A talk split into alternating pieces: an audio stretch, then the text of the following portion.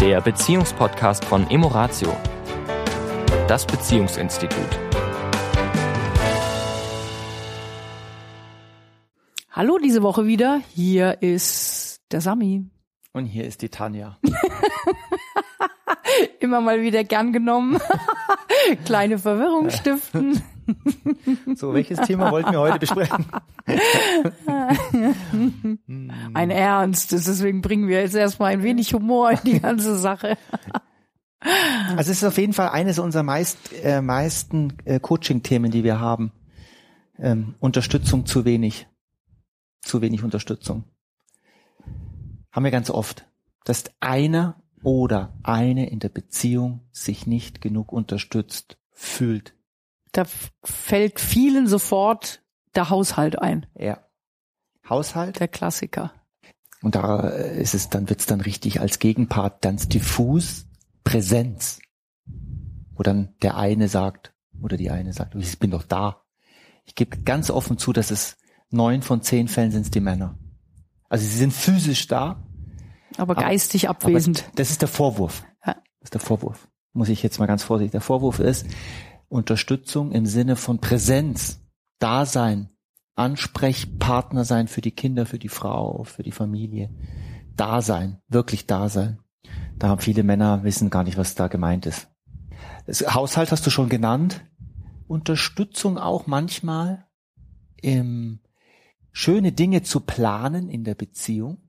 Also diese Proaktivität in der mhm. Beziehung quasi, mhm. was können wir tun, damit die Beziehung schöner wird? Ja. Also dass da auch Impulse kommen. Muss ich immer wieder an, an äh, ein Paar denken, was wir im, im Seminar hatten.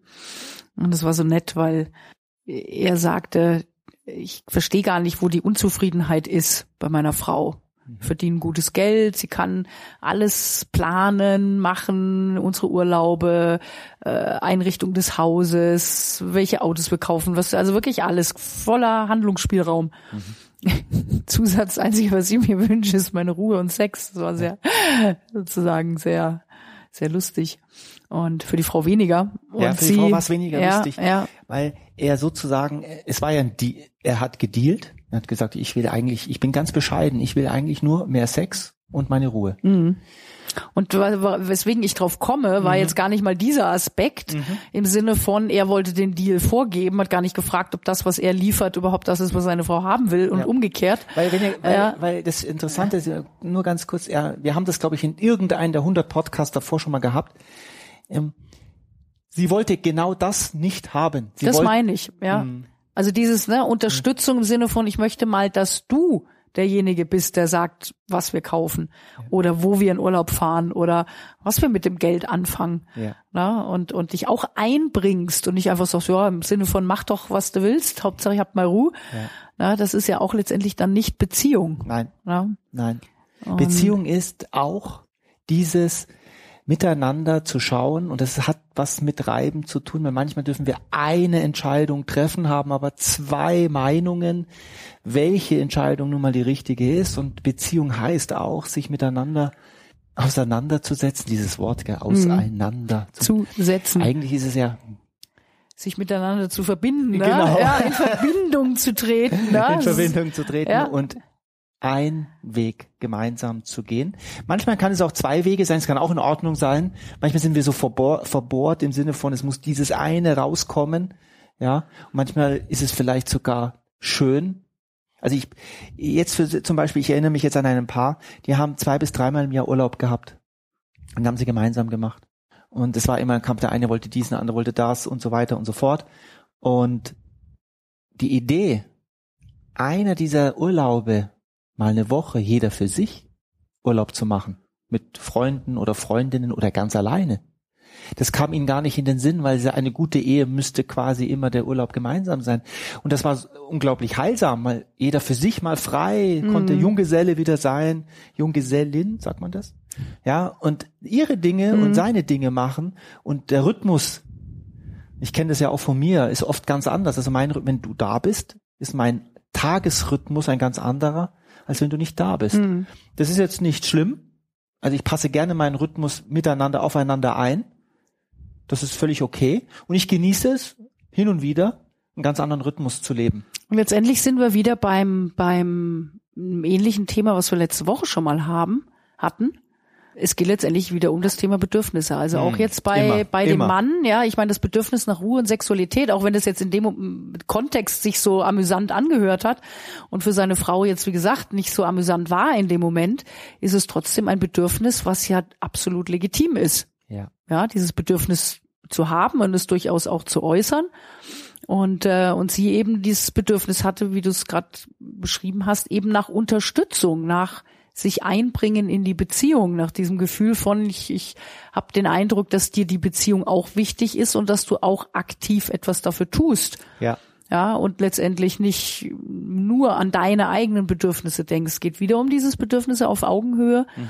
das Bedürfnis des anderen auch zu achten. Mhm und dann Wege zu finden, wie alle sozusagen ein Stück weit zu ihren zu ihrer Bedürfniserfüllung kommen. Ja. Ja. Also ich, äh, ich zerbreche mir da hin und wieder den Kopf, auch in unserer Familie, auch mit unseren Kindern, wo, welches Gefühl das eigentlich ist, dass, wenn wir, ich nehme jetzt mal eine, eine Hand, einen Handlungsstrang, Tisch decken, kochen, Tisch abdecken, in die Spülmaschine und vielleicht den einen oder anderen Topf noch abspülen. Also da gibt es einen Handlungsstrang, etwas, was zu tun ist.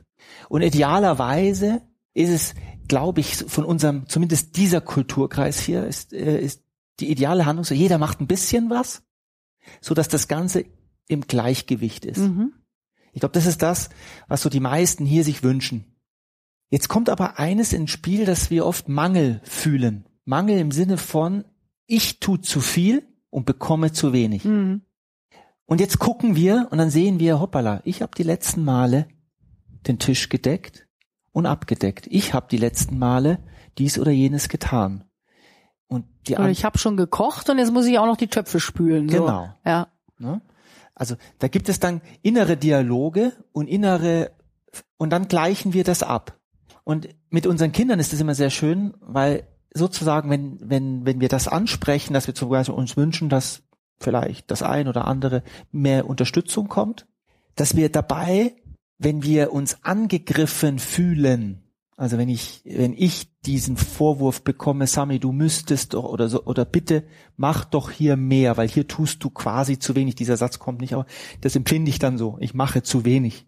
Und dann fühle ich mich angegriffen, weil ich habe natürlich das Gefühl, ich, ich habe festgestellt, jeder von uns hat das. Er macht schon genug. Er macht schon mehr als. Und dann kommt dieses Gefühl in, in, in, in Schwingung, ähm, ich fühle mich nicht verstanden, ich fühle mich nicht gesehen, ja, was ich alles mache. Und das ist sowohl bei den Kindern so, wie bei uns Erwachsenen auch. Und das kommt, wenn dieses schlechte Gefühl kommt, kommt natürlich der Dialog, der dann daraus kommt, natürlich kein guter, weil dann sage ich zum Beispiel, ja, aber ich habe doch gestern und ich habe doch den Rasen. Oder der Klassiker, warum ich? warum, warum ich? Oder immer ich. ich nenne keine Namen unserer Kinder. Warum ich?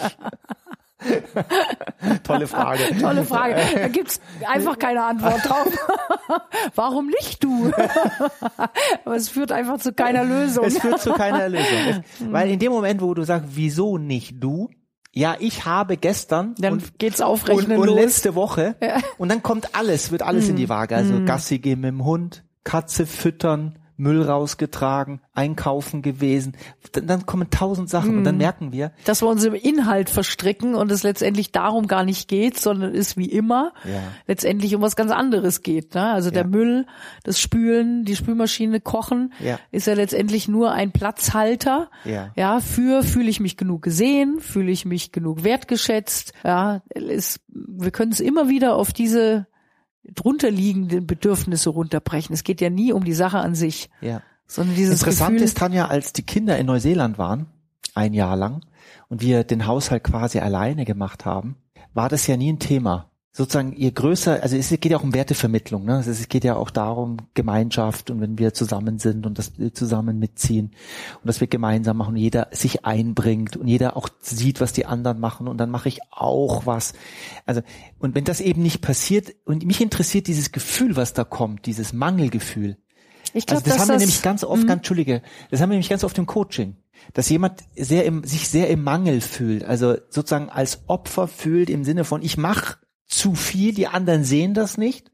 Und wenn die wüssten, was ich alles tue, würden sie vielleicht sich mehr Mühe geben. Also ich glaube, dass definitiv in, bei solchen Themen in der Regel eine sozusagen Gefühlsverschiebung stattfindet. Also dass der Kern des Problems, mhm. in Anführungszeichen, mhm. ganz woanders liegt. Also dass vorher schon etwas stattgefunden hat, wo derjenige sich nicht gut genug gesehen, genug wertgeschätzt ja. gefühlt hat. Und dann der Trotz mhm. sozusagen, jetzt mhm. um, auf Kinder nochmal, aber das ist bei Erwachsenen auch nicht ja, anders, ja. weil in vielen Bereichen mutieren wir ja dann auch zu fünf bis siebenjährigen ja. in bestimmten Situationen, dass sozusagen das letztendlich der Trotz ist für etwas anderes. Und wenn wir dann anfangen, an dem Problem herumzudoktern und darüber zu diskutieren, werden wir zu keiner Lösung kommen. Nee. Also ich habe festgestellt, man könnte jetzt ähm, so, so ein riesen ein riesen Plakat an die Wand pinnen, Checklisten machen. Alle Tätigkeiten, also einer Gemeinschaft, gleichgültig, ob es nur zwei oder vier oder fünf oder zehn sind, alle Tätigkeiten, die alle zu tun haben, aufzuschreiben und eine Checkliste zu machen, würde immer noch nicht zu dem gewünschten Ergebnis führen. Mhm. Weil was wir uns in Wirklichkeit wünschen, ist, dass wir quasi gesehen werden mit dem, was wir tun, wertgeschätzt werden für das, was wir tun. Und dann ist oft, ob wir mehr oder weniger tun, gar nicht so der entscheidende Punkt. Mhm. Ja, und, und wir merken es ja selbst, auch wenn ich selbst nicht in einem Mangel bin. Also nehmen wir mal einfach das Thema Kochen. Ich koche gern. Mhm. In Bezug auf Kochen bin ich nicht im Mangel. Das heißt, ich habe selten das Gefühl von, jetzt könnte mal jemand anders kochen. Ich meine, ich freue mich, wenn jemand anders kocht, wenn ich abends mal zum Sport gehe oder so, ja, weil es einfach dann zeitlich kollidiert. Aber Kochen ist für mich nicht, wo ich sage, jetzt habe ich zehnmal gekocht, jetzt muss doch einer von euch auch mal dreimal kochen. Mhm. Dieses Gefühl habe ich nicht. Und deswegen finde ich es so spannend, dass egal, ob ich jetzt dich, ob ich äh, Noah oder ob ich Amira frage, äh, wie schaut's aus, könnt ihr heute kochen, das überhaupt nie ein Thema ist, weil es eben, glaube ich, jetzt in dem Falle, ich, wenn ich gerade so drüber nachdenke, eben nicht aus einem Gefühl kommt von, du sollst jetzt auch mal kochen, weil ich jetzt gekocht habe, im Sinne von aufrechnen, sondern kochst du bitte, weil ich nicht da bin. Zum Beispiel. So, ja, es ja. ist eine andere Energie. Ja. ja. Und und wenn aber irgendwas ist, wo ich sage, Mensch, immer stehe ich hier in der Küche und, und spüle noch die Töpfe ab, kannst du das jetzt mal machen? Und ich sozusagen in so einem Gefühl bin von mir reicht's jetzt und mhm. jetzt wünsche ich mir Unterstützung, kommt in der Regel nicht unbedingt eine freudige, äh, oh ja, mache ich gerne für dich. Ne? Mhm. Also da ist auch wieder dieses Thema säen und sehen und ernten. Mhm. Ja, also wenn ich da was anderes möchte, erstmal zu gucken, in was für einem Zustand bin ich denn überhaupt?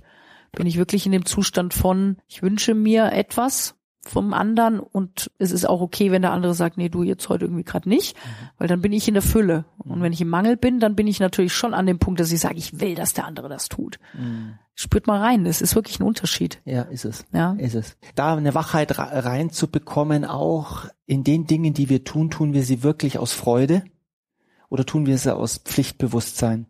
Wenn wir es, je mehr wir aus Pflichtbewusstsein tun, also nicht aus der Freude in Beziehungen, mhm. desto mehr rechnen wir auf. Also wenn jemand kocht und er kocht eigentlich nicht gerne, wird es auf Dauer, wird es irgendwann zum Aufrechnen mhm. kommen. Mhm. Also ich sage lieber, koch lieber einmal die Woche gerne und dann macht am Rest der Woche mal von mir aus Dosen auf. Nein. Nein, nein, nein, nein, aua, ich merk's. merk's gerade, nein, also bitte nicht. Findet andere, gesündere Alternativen. es gibt welche. Nur tut die Dinge, wenn ihr sie nicht tun wollt, dann tut es nicht. Tut wirklich die, weil dann kommt dieses Mangelgefühl. Mhm. Wenn ich etwas aus Freude tue. Und die Retourkutsche kommt ja irgendwann. Ja. Ja, ja. das ist, ist logisch. Gut, also dann löschen wir das wieder, was ich gesagt habe. Mit den Dosen. Und tun frisch kochen. Genau. Bio, genau. laktosefrei, vegan. Du kommst jetzt auf diesen Cartoon. Vielleicht hat der ein oder andere den von euch gesehen. Es war ja jetzt vor zwei, drei Wochen oder so war doch äh, Halloween. Mhm. Und äh, gibt diesen Cartoon, wo eben die Kinder verkleidet, ne, Halloween-mäßig dann vor der Tür stehen und die Frau da halt mit der Bonbondose ja. und dann die ganzen Luftblasen. Ist das auch Bio? Ist das aus der Region? Haben Sie auch was Laktosefreies? Ist das vegan? ja, genau. Also das in diesem ist, Sinne. Das ist so dieser, dieser Satz, wann wurde aus Sex, Drugs und Rock'n'Roll eigentlich Laktoseintoleranz, vegan und Helene Fischer, Fischer. oder? In diesem Sinne eine schöne Woche. Schöne euch. Woche euch. Das war der Beziehungspodcast von Emoratio, das Beziehungsinstitut. Weitere Informationen zu unseren Seminaren und Paarberatungen finden Sie im Internet unter www.emoratio.de.